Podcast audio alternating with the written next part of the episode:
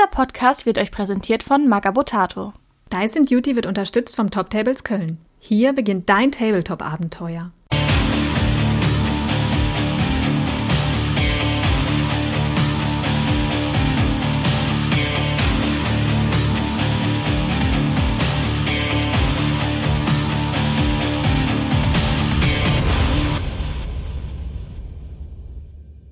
Herzlich willkommen zu einer neuen Ausgabe des Dyson Duty Podcast. Wir sind wieder für euch am Start. Ich bin wie immer euer Host Kenny Trash und habe auch wie fast immer dabei meinen Co-Host, der Money. Hallo zusammen, schön, dass ihr wieder eingeschaltet habt. Ja, unser erster Podcast im neuen Jahr, im Jahr 2024. Und es gibt viele, viele News zum Jahresbeginn bei Private Press. Es sind viele coole Sachen rausgekommen, viele neue Sachen am Start.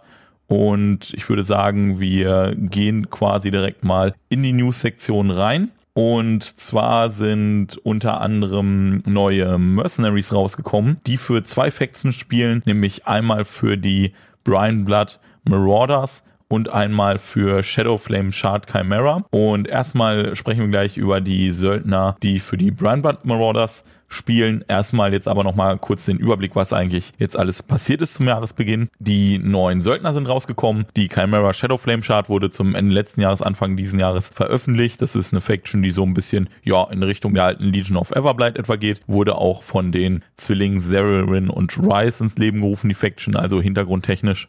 Ist ganz cool. Ich habe mir die zu Geburtstag gewünscht und selber noch ein bisschen rein investiert und werde die demnächst definitiv auch mal spielen. Ansonsten ist jetzt im Januar, da haben sie auch schon gesagt, das wird jetzt jedes Jahr so sein, dass sie im Januar ein großes Update bringen, wo sie dann viele balance-technische Änderungen vornehmen und so weiter, vielleicht auch mal neue Sachen implementieren.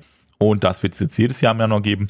Das werden wir auch in voller Gänze besprechen. Allerdings nicht hier in diesem Podcast, denn das würde ja auf Magabotato einfach den Rahmen sprengen. Wenn ihr da Bock drauf habt, uns da zuzuhören in voller Gänze, wie wir das ganze Update besprechen, dann kommt doch auf unseren Patreon. Da besprechen wir für alle ab dem 3 Euro Unterstützungslevel in dem zusätzlichen Format Jank Tank dann das Update in vollumfänglicher Gänze. Da hört ihr uns bestimmt ein bis anderthalb Stunden. Mal schauen, wie lange wir da quatschen. Und da werden wir detailliert uns das Update angucken. Wenn ihr da Bock drauf habt, schaut mal auf unserem Patreon vorbei. In diesem Sinne danke ich auch schon mal unseren bestehenden Patreons. Das ist einmal der Oliver L., der Akorus, der Schruf, der Haareschwenker und der Tantalus. Außerdem ist abgesehen von dem Steamroller noch ein Regelupdate gedroppt und die größte Änderung daran ist, glaube ich, dass man jetzt nicht mehr den Punktgrößen angepasst Battlegroup Modelle mitnehmen muss, sondern immer nur noch ein Battlegroup Modell. Da werden wir gleich nochmal kurz drüber sprechen, inwiefern wir glauben, was diese Änderung bewirkt oder ob wir glauben, dass die eigentlich gar nichts bewirkt. Kleinere Regelanpassungen und Klarifizierungen gab es auch, aber ich denke, da war sonst jetzt eigentlich nichts so Relevantes mehr bei. Und dann ist eben das neue Steamroller gedroppt, das neue Turnierregelwerk. Und ja, da werden wir sicher auch mal kurz drüber sprechen. Die Szenarios sind jetzt sehr anders. Wir haben schon drei davon in der Beta-Phase ein paar Mal gespielt und jetzt auf dem letzten Turnier, auf dem wir waren, auch. Da werden wir nachher dann nochmal kurz drüber quatschen. Und soweit zum Überblick. Ja, Manni, dann würde ich sagen, starten wir doch mal mit dem ersten Thema, nämlich die Söldner. Und du wolltest uns mal was zu den drei Söldnern, also den drei neu veröffentlichten Söldnern jetzt erzählen, die für die Bloods spielen. Möchtest du vielleicht mal mit dem Boomhauler starten, weil der Boomhauler und die Moriarty sind ja die, die exklusiv aktuell noch für die Bloods arbeiten. Die werden später noch für eine andere Faction arbeiten und am Ende können wir die, die Nissak dann schön als Übergang nehmen zu den Chimera-Söldnern, weil die spielt nämlich für die beiden Fraktionen.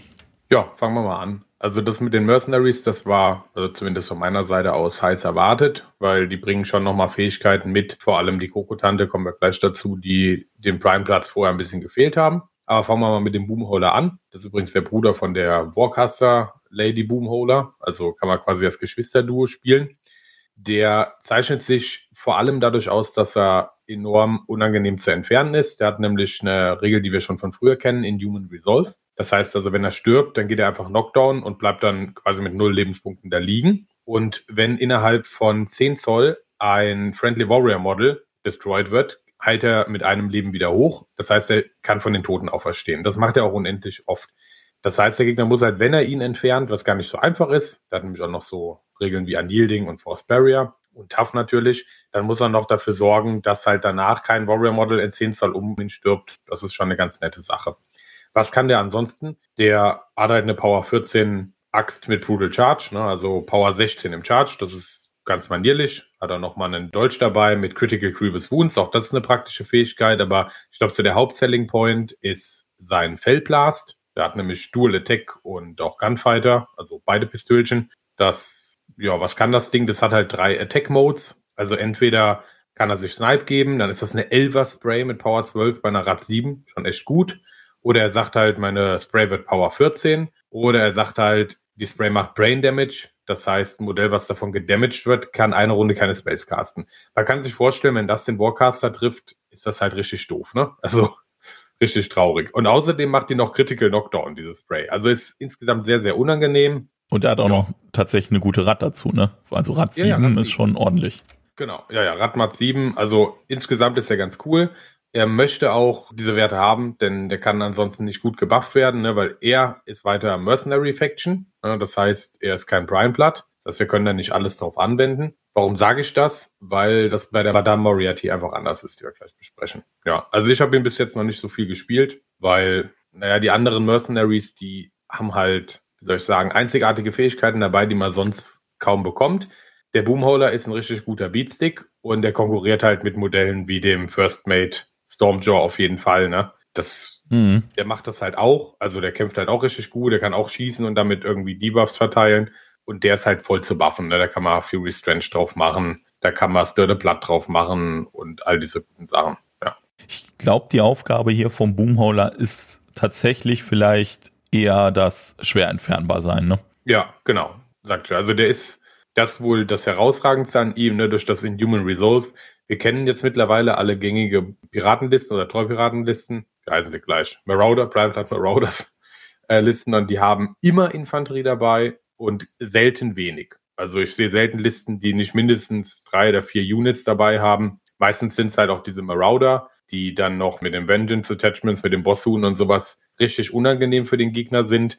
Und naja, wenn man dann sagt, na gut, du kannst halt den Boomholer umbringen, aber da musst du die Marauder stehen lassen. Also das kann den Gegner, glaube ich, schon oft für ein Problem stellen. Ja, und gerade das ist in den neuen Szenarien, glaube ich, auch wirklich wichtig. Da kommen wir dann sicher auch später nochmal zu, wenn wir über die sprechen.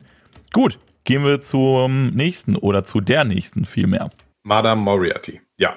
Ist in meinen Augen das beste Mercenary Model für die Prime Bloods, vor allem nach der aktuellsten Änderung. Sie war vorher schon gut, da habe ich aber noch gesagt, die nimmt man nicht unbedingt bei jedem Warcaster mit. Jetzt würde ich das revidieren, die nimmst du immer mit. Die hat nämlich jetzt eine Regel, die sagt, wenn sie an einen Warcaster attached wird, dann bekommt sie die Fraktion des Warcasters. Warum ist das so wichtig? Weil sie hat eine Sache, die ganz wichtig ist oder ganz stark ist, und zwar Spell Slave. Und dadurch, dass sie jetzt Blind Blood Faction wird, wenn sie dann attached ist, kann sie alles wirken. Das heißt, zum Beispiel beim Shadow Tongue, wo es halt vorher nicht so spannend war, die zu spielen, weil der keine Upkeeps hat, zumindest nicht auf seiner Karte stehend. Kann sie auch sowas wie Ghostwalk machen oder Plexbot oder was haben wir da noch? Oder Gallows oder was auch immer. Also diese ganzen, ne, Gallows kannst du vorher auch machen, Plexbot auch. Was kannst du, Fury Strange kann sie jetzt machen und Ghostwalk kann sie machen, genau. So, und das ist schon sehr spannend. Außerdem sagt sie, sie kann Puppet Master verteilen, also einen Reroll auf Friendly Model Unit oder sie kann Marionette, was ist Marionette?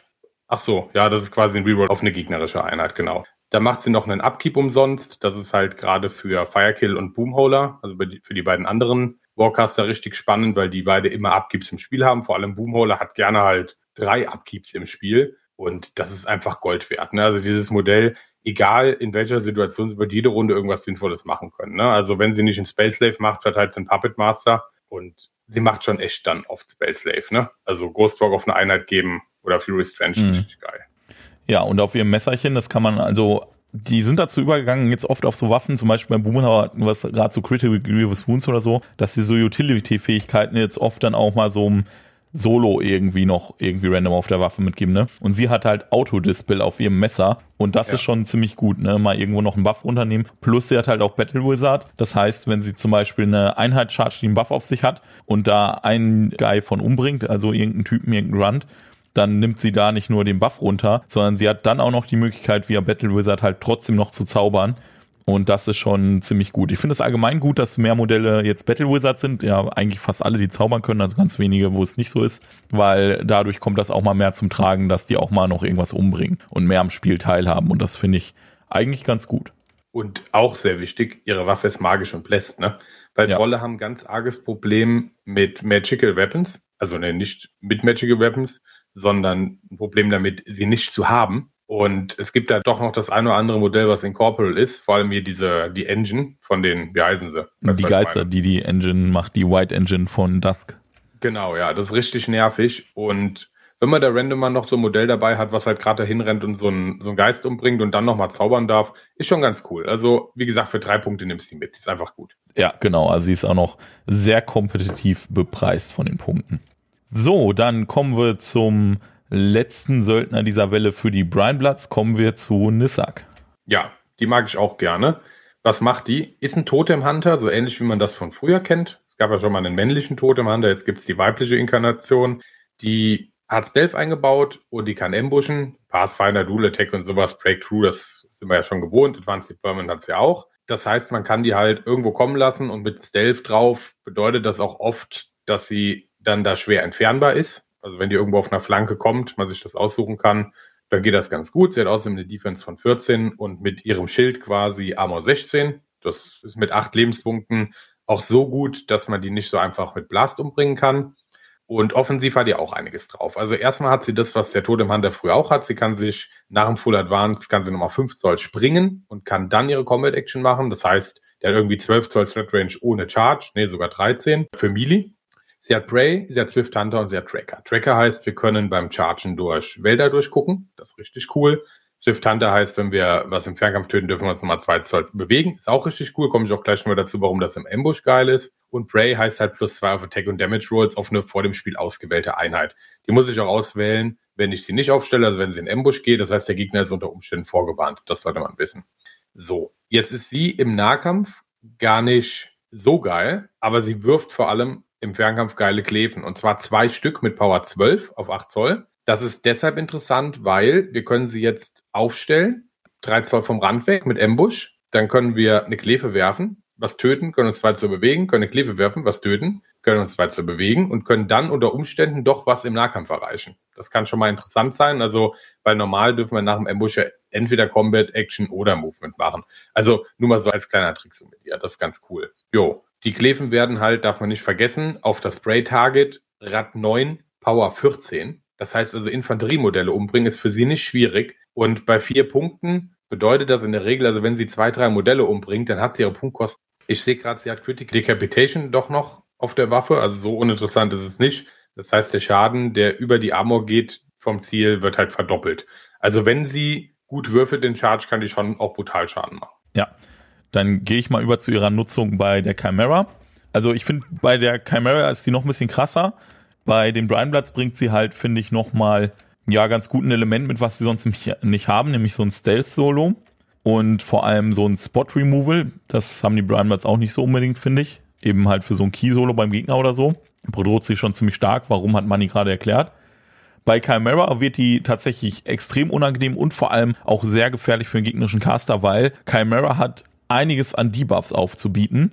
Unter anderem nämlich zum Beispiel Curse of Shadows. Und da profitiert sie dann ja nun auch von. Und damit ist sie dann einfach mal Power 16 gegen das Prey Target. Das ist schon sehr, sehr unangenehm. Und da ist sie einfach extrem gefährlich.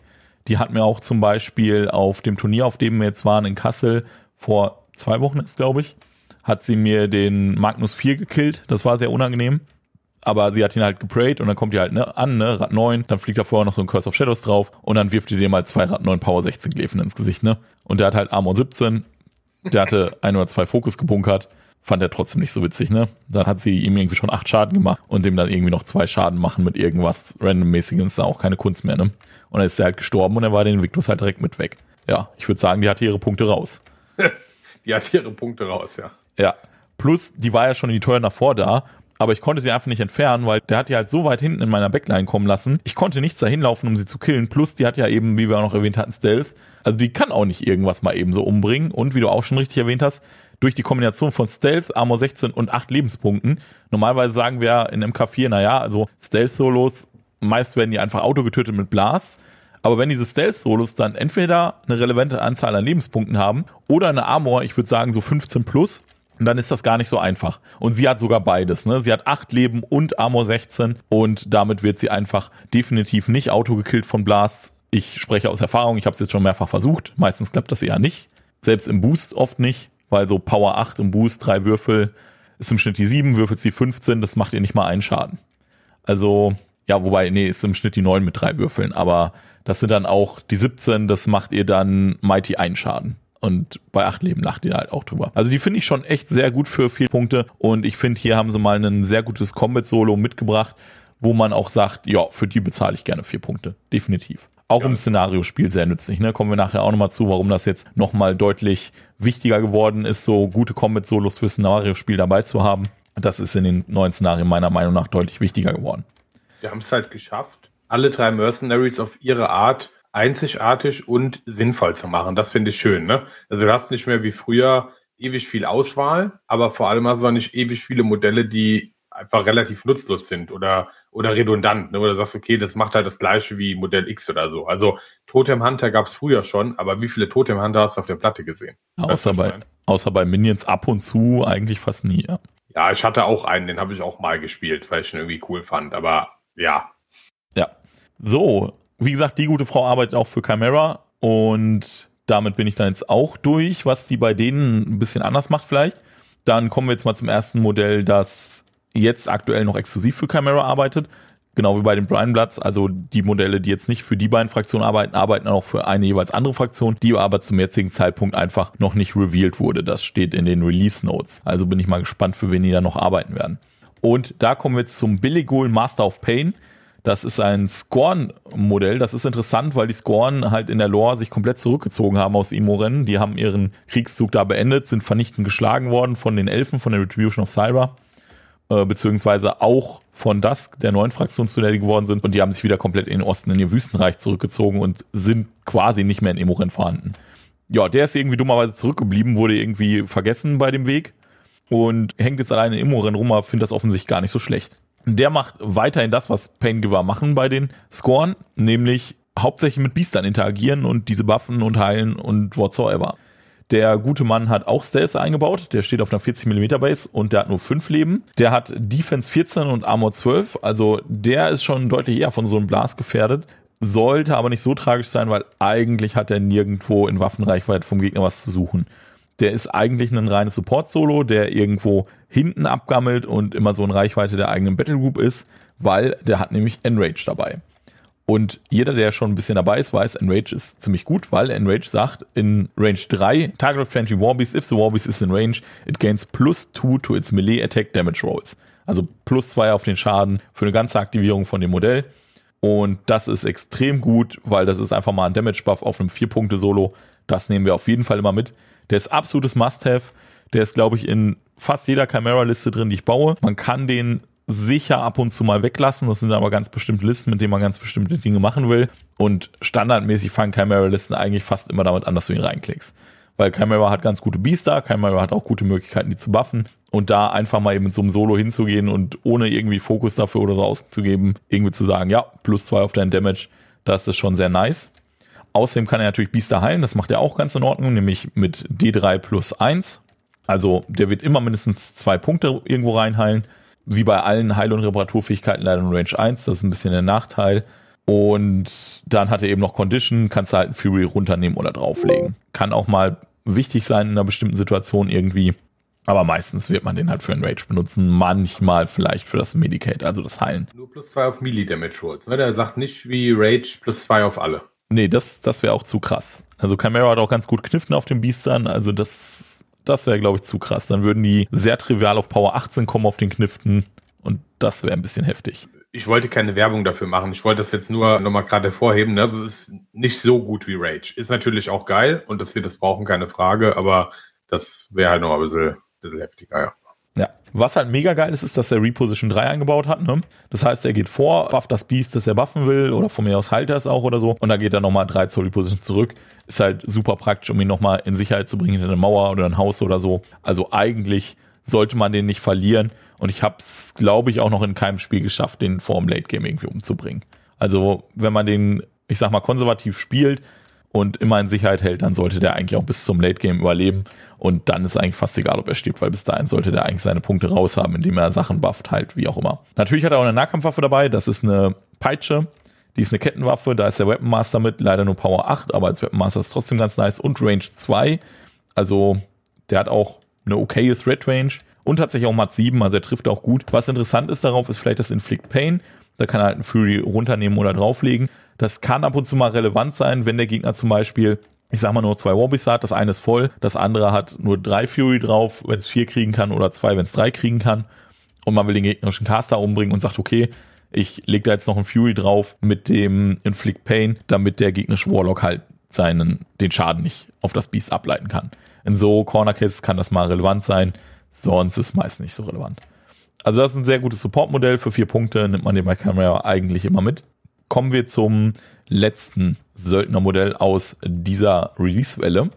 Ich glaube, das ist vielleicht auch der, der so ein bisschen, ja, vielleicht am meisten die Gemüter spaltet oder so, oder wo sich viele nicht so ganz sicher sind, oder, ah, nämlich zu Sakeus the Winter's Chill.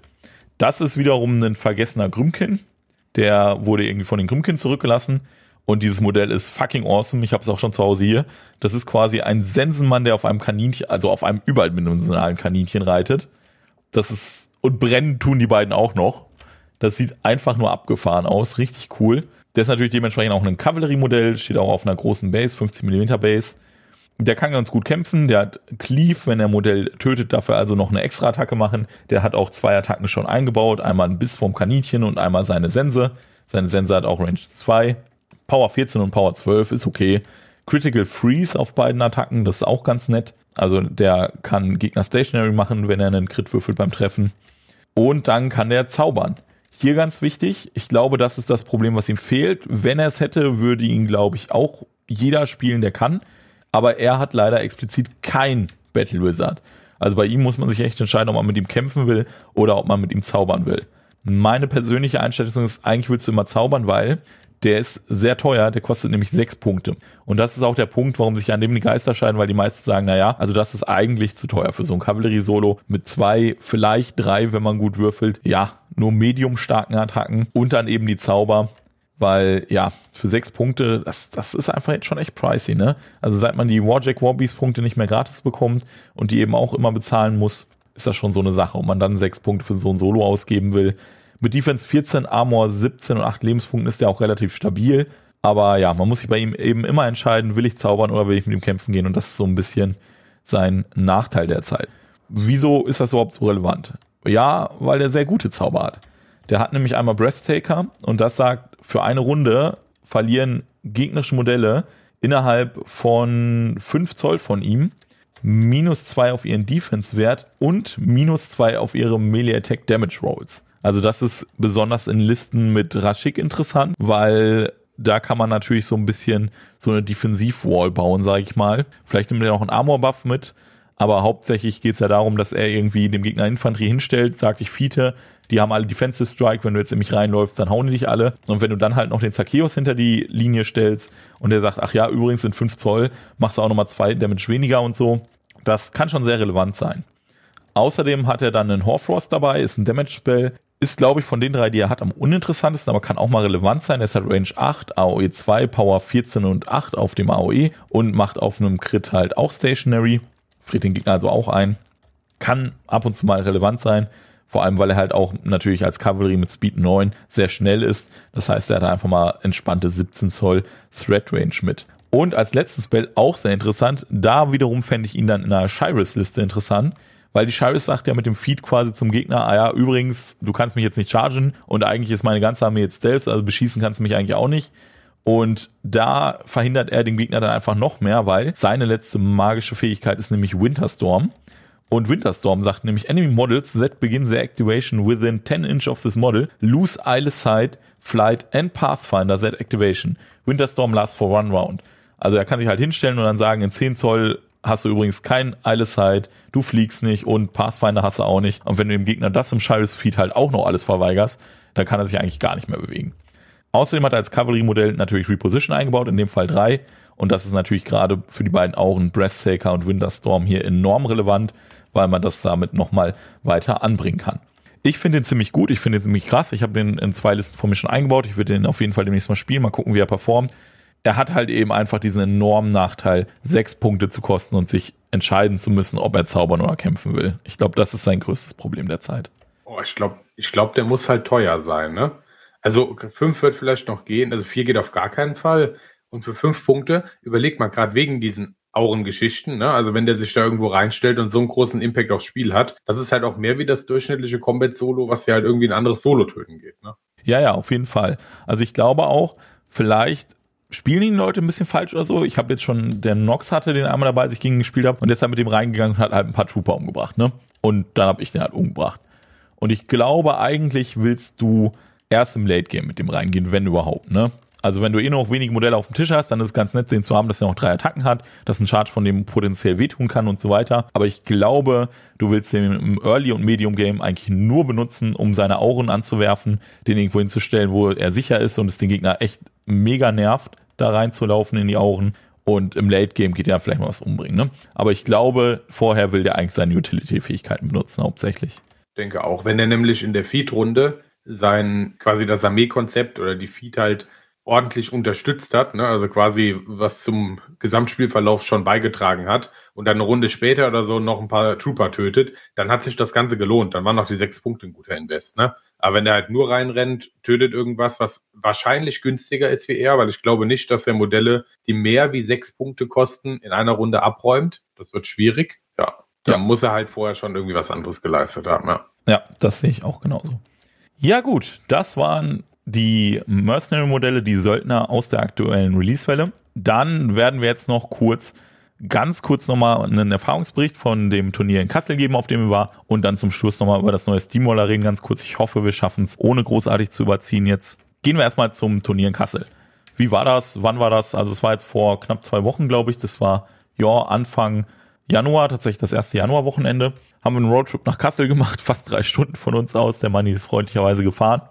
Und ich muss sagen, also die Location war ganz cool. Das ist so ein ja altes Fachwerkgebäude, wo irgendwie so so eine Art Pub drin ist.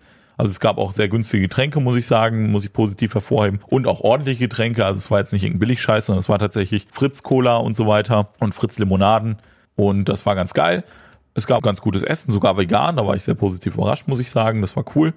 Und ja, wir haben alle unsere Spielchen gemacht. Ich bin, habe Platz 5 gemacht, war da ganz zufrieden, habe nur gegen den Nox verloren, der Turniersieger war. Und Manny hat da zum ersten Mal den neuen Caster gespielt für die Brian Bloods, den, ach, wie heißt der Jogel jetzt noch? Shadow Tongue, die Schlangenzunge. Ah, ja. Genau, den Shadow Tongue.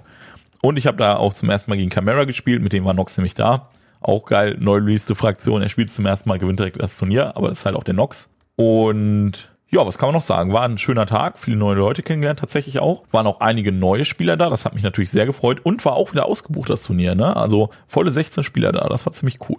Ja, sehr gemischtes Teilnehmerfeld. Das Haus hatte seinen Charme, muss man sagen, so auf mehreren Etagen, in verschiedenen, ich sag mal, kleinen, mehr oder weniger abgetrennten Räumen. Aber dadurch war es halt nicht so mega laut, ne? Man konnte sich wirklich auf die Spiele konzentrieren. Ja, ganz geil. Könnt ihr übrigens mal gucken, demnächst kommt auch wenigstens ein Battle Report von dem Turnier online, ne? Ja, genau. Also wir haben versucht, mehrere Spiele zu filmen. Wir haben leider festgestellt, wir brauchen jetzt einen neuen Laptop, weil Mannis alter Laptop das nicht mehr packt. Die CPU findet das nicht so ganz witzig, irgendwie da acht Stunden dauerhaft in 4K aufzunehmen auf zwei Kameras. Da ist die nämlich leider dann irgendwie ein bisschen abgeraucht. Aber das erste Spiel ist auf jeden Fall vollständig vorhanden. Das können wir demnächst mal hochladen. Das werde ich auf jeden Fall mal die Tage machen. Dann könnt ihr da mal auf unserem YouTube-Kanal vorbeischauen. Allgemein auch hier wieder die Empfehlung für unseren YouTube-Kanal. Den bespielen wir jetzt auch regelmäßig einfach zu finden unter Dice and Duty auf YouTube.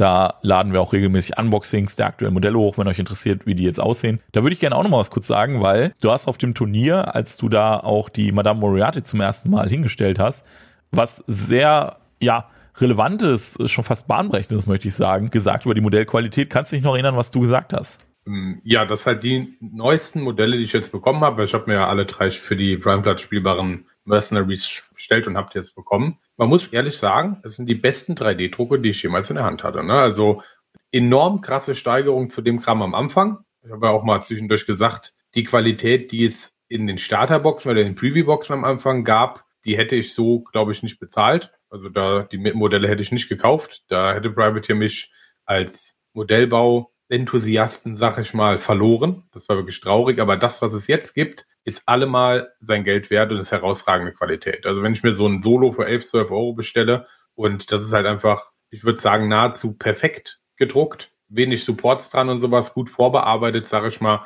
das ist eine faire Sache und wenn das so weiter ist und die Sachen auch gut verfügbar werden, also es hat sich auch deutlich gebessert, muss man sagen, dann weiter so Privateer, den Kram kaufe ich. Ja, und so war das eigentlich auch mit allen Leuten auf dem Turnier, also auch die neuen Camera-Modelle und so, großartige Qualität. Kann man wirklich nur sagen, wenn ihr euch jetzt Modelle vom Private Press kauft, dann sind das echt top qualitativ hochwertige Drucke, kann ich nur empfehlen. Plus, es hat sich ja eben auch im Preis niedergeschlagen, ne? Also wie gesagt, 10, 11 Euro für Solo jetzt tatsächlich. Das ist schon ziemlich krass. Das sind Preise, da können auch andere Miniaturenhersteller schwerlich nur noch mithalten. Und das für Modelle auf dem Niveau, das ist schon sehr, sehr geil. Ja, ansonsten lief das Turnier. Ich habe in der ersten Runde gegen Nox gespielt, weil der im Triumvirat ist und ich Bewerber für das deutsche World Team Championship Team bin. Der wollte sich da einfach mal so angucken, wie ich performe. Ich denke, es war ganz okay. Ich habe mich nicht blamiert, würde ich sagen. Zumal ich dann eben die anderen beiden Spiele, die anderen beiden Runden gewonnen habe. Das war gegen normale Casual-Spieler, möchte ich sagen. Einmal gegen Orgoth und einmal auch gegen Brianblatz. Ja, da hatte ich natürlich auch ein bisschen den Vorteil, dass ich die Orgoth jetzt selber eine ganze Zeit gespielt habe und die Brianblatz mein Standardgegner sind, weil Money die eben spielt. Und die Fraktion kannte ich eben relativ auswendig, wusste genau, was die machen. Und das hat sich dann auch in den Spielen niedergeschlagen, möchte ich behaupten. Ja, dann würde ich sagen, sagt Manni noch mal ganz kurz was zu seinen Spielen und dann können wir mal darüber reden, wie das denn war, so das erste Mal auf dem Turnier mit den neuen Szenarien zu spielen, weil das haben wir da ja auch getan. Da können wir gut die Überleitung nutzen. Ja, ich würde da gar nicht weiter ausschweifen. Also bei mir war es diesmal ein sehr gemischtes Gegnerfeld, weil wir jetzt am Ende nur drei Runden gespielt haben. Am Anfang habe ich auch gegen Brian Platz gespielt, gegen einen sehr angenehmen Spieler. Das war spannend, aber er hatte die halt gerade neu und hat halt noch keine Spiele so wirklich mit denen gemacht. Deswegen konnte ich das ganz gut für mich gewinnen. Ja, dann habe ich gegen, ich überlegen, ah, gegen Signa gespielt. Das war ein sehr langes, grindiges Spiel, habe ich nachher im Szenario verloren. Und dann durfte ich gegen Infernal spielen, hatte ich in MK4 noch gar nicht. Das habe ich sehr unterschätzt. Und die Würfel waren sehr traurig und habe ich einfach nochmal verloren. Wobei ich das eigentlich nicht gesehen habe. Also war so eins von den Spielen, wo du gedacht hast, oh, ja gut, läuft schon, kein Problem. Spielst du einfach locker runter, das, das wird nicht so schwierig. Also die Liste habe ich auch nicht als so stark eingeschätzt. Aber ja, das erste Mal haben meine Marauder nicht gut performt. Ich bin mit einer Einheit Marauder in wie heißt die Medium Base Infanterie von denen? Äh, Howler. Howler, in so eine Einheit Howler reingecharged. Die waren gefeatet, haben dann aber auch nicht so viel Defense. Also, ich habe gegen Zatarot gespielt, muss man vielleicht dazu sagen. Ich musste, ich glaube, sechsen zum Treffen würfeln. Oder siebenen, irgendwie so eins von beiden. Und die ganze Einheit, also es hat wirklich jedes Modell daneben getroffen. Ja, da war selbst mein Gegner nachher, tja, entsetzt will ich nicht sagen, aber ja, nur noch am Kopf schütteln. Das ist ein paar Sachen richtig traurig gelaufen. Aber ja, nachher habe ich das auch verloren. War aber lehrreich. Ne? War auch das erste Spiel gegen diese Faction im K4 und da sage ich eh immer, das muss man sich mal gönnen. Ne? Also da sollte man sich auch, auch an alle, die jetzt vielleicht neu anfangen oder wieder einsteigen, nicht unterkriegen lassen. Meistens wird das nächste Spiel danach gegen die gleiche Faction, wenn es die gleiche Liste ist, mal sowieso deutlich besser. Ne? Also das muss man sich auch einfach mal gönnen, sich das anzugucken. Und wenn das eine Klatsche bedeutet, ist das so. Also ich war die ganze Zeit eigentlich nicht schlecht drauf, sagen wir es mal so. Ja, die Hauptsache ist ja auch einfach, dass man schöne Spiele hat. Ne? Also ob man gewinnt oder verliert, ist ja fast zweitrangig. Ich persönlich habe ja auch überhaupt kein Problem damit zu verlieren, solange ich eben ein Spiel hatte ne, und mitspielen konnte. Und ich merke, dass die Entscheidungen, die ich um meinen Gegner treffen, relevant sind. Ne? Das stimmt, aber ich verliere lieber, wenn ich nachher sagen kann, okay, das hätte ich jetzt anders spielen müssen oder mein Gegner hat das einfach super fancy, kreativ und gut gespielt, gut umgesetzt oder so, als dass die Würfel sagen so, nö, nö, nö, passiert nicht. Es war eine Kombination aus beiden, also mein Gegner hat das schon auch gut gespielt, keine Frage. Aber das fand ich schon ein bisschen, bisschen unschön. Ich ja, wollte gerade schon gerne spannender gehabt. Hm? Ich wollte gerade sagen, ja und nein, ne, weil wir haben ja hinterher drüber gequatscht und waren uns schon einig, naja, es war sicher auch ein Fehler im Sataros-Feed reinzugehen, wo die nochmal zwei Defense mehr haben, ne? Ja, ja, ja, klar. Also es war, gab schon Spielfehler, deswegen sage ich ja auch, das nächste Spiel würde besser sein, keine Frage. Aber ja, vielleicht ist man das auch ein bisschen zu sehr gewöhnt im Moment, dass die Marauder alles treffen und alles kaputt machen. Und wenn es dann mal nicht passiert, unter Umständen auch berechtigterweise, dann ist man auf einmal voll von Entsetzen, weil die Marauder nicht performen. Ne? Ich glaube, das ist so ein Problem. Ja, das, das kann sein. Das stimmt. Das stimme ich hier zu. Gut. Dann quatschen wir auch mal drüber, wie waren das jetzt zum ersten Mal mit den neuen Szenarien? Das Steamroller ist jetzt auch in der Zwischenzeit released worden. Zu dem Zeitpunkt haben wir noch mit Beta-Regeln der ersten drei Szenarien gespielt. Aber Spoiler-Alarm, die haben sich jetzt auch nach der Veröffentlichung nicht mehr verändert. Die sind so geblieben, wie sie waren. Ja, also ich fand die Szenarios in Ordnung. Die ersten ein, zwei sind immer noch ziemlich basic. Eigentlich sind die gefühlt wie die alten Steamrollers. Also man hat jetzt halt keine großflächigen Szenariozonen mehr, wobei, naja, also eigentlich hat man die schon. Man hat stattdessen eigentlich nur noch Objectives, aber um diese rum sind halt quasi Zonen. Also man sagt halt irgendwie in 3 Zoll kontrollierst du dieses Objective, um dieses Objective rum und in 3 Zoll contestest du dieses Objective, um dieses Objective rum und so weiter. Und dann hast du halt verschiedene große Objectives, 20 Millimeter, also ganz klein, 30 Millimeter, 40 Millimeter und 50 Millimeter. Das heißt, die Zonen werden dann auch prozentual zu diesen Basegrößen halt ein bisschen größer jeweils. Und wie man es früher auch hatte, mit den runden, eckigen Zonen, Flaggen und so weiter, können auch diese Zonen dann von jeweils unterschiedlichen Modellen gehalten werden, nämlich nach wie vor Solos, Warjacks, Units und eben Caster, die alles punkten können.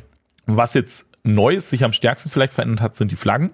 Die Flaggen sind jetzt nicht mehr als Punkt auf der Platte vorhanden und werden dann base to base von einem Solo gehalten, sondern die Flaggen sind jetzt zwar zu Beginn des Szenarios auf der Platte, aber dann darf sich der Spieler von der Seite, auf der die Flagge ist, also es gibt jetzt auch wieder wie ganz früher quasi gegnerische und eigene Objectives und äh, damit auch gegnerische und eigene Zonen quasi, kann man sich dann eben in 5 Zoll um diese Flagge, die da steht, ein Geländestück aussuchen und dann wird die Flagge darauf platziert, wird quasi auf einen Token reduziert und die ist dann nur noch da, um anzuzeigen, dass dieses jetzt ein punktendes Geländestück ist und dann können alle Modelle dieses Geländestück halten. Es müssen aber immer mindestens zwei Modelle sein in zwei Zoll um dieses Geländestück und dann hält man das. Das Interessante daran ist, das funktioniert auch mit den Defenses. Die werden nämlich auch vor dem Step platziert, wo man sich das Geländestück aussucht, das punkten soll. Das heißt, man kann sich auch einfach ganz praktisch in seine eigene Backline dann so eine Mauer per Defense platzieren und sagen, ja, das ist jetzt die Mauer, die ich punkten will. Und dann legt man da die Flagge drauf, wenn die in 5 Zoll ist eben. Das muss man natürlich dann entsprechend platzieren. Und dann hat man in seiner eigenen Backline eine gut zu verteidigende Mauer, wo man einfach die ganze Zeit runterpunkten kann. Das sollte man auch eigentlich immer tun. Also dieses Objective in der eigenen Backline zum Punkten jede Runde ist sehr wichtig, habe ich schon gemerkt. Ja, das ist ganz interessant. Was dann aber auch natürlich interessant ist, wenn man das in dem Fall zum Beispiel macht und der Gegner zum Beispiel mit Zepper das dann entfernt, dann wird wieder nur die Flagge an diesen Punkt gelegt und die wird dann zu einer Obstruction, die dann entsprechend gepunktet wird. Das ist, ja, sehr neu, möchte ich sagen. Schon fast innovativ. Also für Private Press War Machine Verhältnisse auf jeden Fall. Sowas kannten wir jetzt noch nicht. Und das ist dann eigentlich so in den ersten zwei, drei Szenarien so. Ich fand das sehr angenehm damit zu spielen. Was ich schon gemerkt habe, ist, dass man jetzt sehr auf die Armeekomposition achten muss. Also ich hatte das schon vorher vermutet, als die released wurden, die Dokumente, und habe schon gesagt, also so Listen, so Minimalmodelllisten wie die Ekaterina mit irgendwie nur sieben Modellen auf dem Tisch, ja, so zwei Bisons, irgendwie Magnus 4, drei Jacks und dann ist die Liste voll, werden in dem Steamroller, glaube ich, keine Zukunft haben. Und ich sehe nach dem Turnier auch meine Einschätzung da bestätigt. Wie ist deine Meinung dazu, Manni? Ja, ich finde die neuen Szenarien insgesamt auch cool. Es ist teilweise noch sehr verwirrend gewesen. Also wie du schon sagst, man musste nicht aus Zonen Objectives machen. Das ist genau das gleiche wie bei Warhammer 40k jetzt. Ich habe jetzt ein Objective und da drüben drumherum quasi einen Radius, in dem gepunktet wird. Und genauso könnte man das auch machen. Du kannst genauso einfach eine Zone wieder dahinlegen. Fände ich im Übrigen auch besser, ne, weil dann ganz klar ist das Modell tot in die Zone rein oder nicht. Also in diesen runden Kreis. Weil jetzt muss man dann immer Abstände messen, dann muss man sagen, okay, ist es wirklich genau drin oder ist es genau draußen oder so. Also war vom Messen her so eigentlich, das ist eigentlich eine Verschlechterung. Ich würde eher Kreise nehmen, wobei das zwingt einen ja keiner, das nicht zu machen. Ne? Also man kann sich ja einfach entsprechende Kreise dann basteln und das machen. Ich bin auch, ich, auch ich bin mir auch sehr sicher davon, dass das sehr zeitnah kommen wird, dass Leute da irgendwie Lösungen für haben, auch entweder genau. irgendwelche 2D-Sachen wieder, die sie halt hinlegen können als Zone, um das ja, um das Objective halt, vielleicht mit einem Ausschnitt in der Mitte oder so, oder einfach aus Acryl irgendwie wieder so Runde, die man dann da drauflegen kann oder so. Ich denke, sowas wird relativ zeitnah kommen. Ich habe da auch schon selber überlegt, mal einen Acryl-Laserhersteller anzuschreiben, ob der mir sowas nicht mal lasern will. Jo. So, dann gibt es halt jetzt diese Flaggen, auf denen, die auf Geländestücke draufkommen. Das ist cool. Ja, wie du schon sagst, eine innovative Sache und warum nicht? Und es macht auch oftmals nochmal die Wahl der Seite auch bei einem relativ symmetrischen Tisch nochmal interessanter. Ne? Also wenn dann irgendwie doch ein Geländestück bisschen näher dran ist und davon noch in Frage kommt. Das macht die Defenses interessanter. Also alles cool. Was es halt auch jetzt, ich glaube sogar mehrmals gibt, ist, dass sich Dinge bewegen. Da mangelte es jetzt noch, zumindest in der Vorabversion, ein bisschen an einem präzisen Wording. Da waren sich nicht immer alle so ganz einig. Bewegt sich das jetzt äh, direkt auf die gegnerische Aufstellungszone zu? Welches darf ich bewegen? Kann ich das irgendwie schräg? Wie ist das, wenn Modelle das blockieren und so? Da müssten wir jetzt nochmal reingucken. Ich weiß nicht, ob sie das klarifiziert haben. Das ist auch so eine Sache, ja, man bewegt die Dinger und dann sind sie in einer bestimmten Runde auf einmal drei Punkte wert oder vier statt zwei oder einen oder wie auch immer. Das muss ich mir nochmal in Ruhe so alles angucken. Dauert ein bisschen, bis man sich dran gewöhnt. Und dann hat man das, glaube ich, drin. Also wenn du das fünfmal gespielt hast, dann weißt du halt, wie es funktioniert, dann passt es auch. Aber es ist im Vergleich zu vorher nicht weniger kompliziert geworden. Es gibt halt mehr verschiedene Szenario-Elemente eigentlich und die machen halt teilweise auch komplexere Dinge wie vorher. Ja. Auch mit den Caches, Caches und so, die kann man einmalig aufheben. Das gibt es jetzt statt einen, ja, statt einen statt Szenario. zerstörbaren Objective. Genau, Objective war der Begriff, den ich gesucht habe. Vorher konnte man halt äh, Objectives auch chargen und kaputt hauen oder kaputt schießen. Hat halt oft dazu geführt, dass Modelle irgendwo noch hinchargen konnten, weil da eben das Objective stand. Ich glaube, das wollten sie nicht mehr. Jetzt kannst du halt zu einem Cache hingehen und musst deine Combat Action aufgeben. Man darf den aber nicht anchargen. Ja, also ich habe es in keinem Spiel gesehen, dass jemand einen Cache aufgehoben hat. Das kann schon ich passieren. Auch noch nicht. Aber meistens ist das halt so, ja, ich müsste da halt jetzt hingehen und dann meine Combat Action aufgeben. Meistens klappt das so nicht. Ne? Aber ja, auch okay. Man muss vielleicht noch dazu sagen, dass der Cache eigentlich immer in, also in der gegnerischen Hälfte des Spielfelds liegt und das dadurch natürlich auch relativ schwer ist. Ich glaube, das wollen sie aber auch. Ich glaube, sie wollten mit dem Cache eine Möglichkeit schaffen, wenn ein Spiel wirklich, ja, ich sag mal, dominiert wird und eigentlich schon vorbei ist, dass der Gegner dann eben auch die Möglichkeit hat, den Sack zuzumachen und zu sagen, okay, dann hebe ich jetzt hier noch diesen Cache auf und dann gewinne ich damit. Ne? Das ist möglich, ja. Ja, ansonsten glaube ich auch tatsächlich, dass die sich bewegenden Szenario-Elemente der Grund ist, dass sie von ja, ich sag mal, dedizierten Zonen weg sind und eben hin zu Objectives, wo sie sagen, darum wird quasi eine Zone aufgemacht, weil das natürlich mit dem Bewegen von so einer großflächigen Zone im Spiel, ja, schwer bis unmöglich ist, würde ich sagen. Ne? Ja, das stimmt schon. Ja, es gibt halt Möglichkeiten, also für 40k kenne ich das, da gibt es so 3D gedruckte Dinger, die sind ganz dünn und da hat man in der Mitte quasi dann einen Ring und dann nur so so leichte Streben nach außen und außen nochmal einen Ring. Sowas kann man ziemlich gut verschieben. Ne? Und da kann man halt auch Sachen draufstellen, Modelle also so reinstellen, dass man es halt trotzdem nachher rausheben kann und so. Also es gibt schon Möglichkeiten dafür, ne? Also das mhm. kann man schon machen. Ja, sowas würde ich mir auch dafür noch wünschen. Ich hoffe, da findet sich ein Hersteller, der es macht. Wie gesagt, vielleicht schreibe ich auch mal selber jemanden an. Ja, die neuen Szenarien, die jetzt noch gekommen sind im Steamroller nach der Veröffentlichung dann, die sind extrem wild. Ich bin schon gespannt darauf, sie zu spielen, weil die dieses ganze jetzt quasi vorgestellte Konzept nochmal teilweise so auf die Spitze treiben. Ne? Also die sind, möchte ich schon fast sagen, erzählerischer geworden. Also ich glaube auch, der durchschnittliche Casual-Spieler wird da seinen Gefallen dran finden, weil du zum Beispiel in einem Szenario quasi mit einem Warjack ein großes Objective über den Tisch schieben musst. Das repräsentiert quasi eine Bombe oder eine Bombenladung oder so. Und zwar dann auf das vom Gegner gefleckte Geländestück. Also, ne, du hast quasi, wenn wir das jetzt mal narrativ übersetzen wollen, irgendwie hat der Gegner da eine wichtige Produktionsstätte, eine wichtige Fabrik, ein Versteck, was auch immer. Und man schiebt da mit, einem Warjack irgendwie eine große Bombe hin, um das in die Luft zu jagen. Ne? Und das ist quasi da, ja, übersetzt quasi in das Spiel und runtergebrochen auf die wesentlichen Regeln, die man braucht, um das zu spielen. Und das finde ich schon mutig, sowas zu machen in einem Turnierregelwerk. Ich bin mal gespannt drauf, wie es funktioniert. Ich kann mir aber schon vorstellen, dass es funktioniert, weil, also wie gesagt, die anderen Szenarien, die wir jetzt gespielt haben, auch mit den bewegenden Objectives fand ich sehr gut. Das lief ganz gut. Und man hat hier tatsächlich auch nochmal eine gute Möglichkeit geschaffen, ja, eine Catch-up-Mechanik einzubringen. Also wenn man ein bisschen hinten liegt, dass man dann mit, ja, so, ich sag mal, besonders schwierigen Szenarioanforderungen nochmal wieder aufschließen kann, was die Siegpunkte angeht.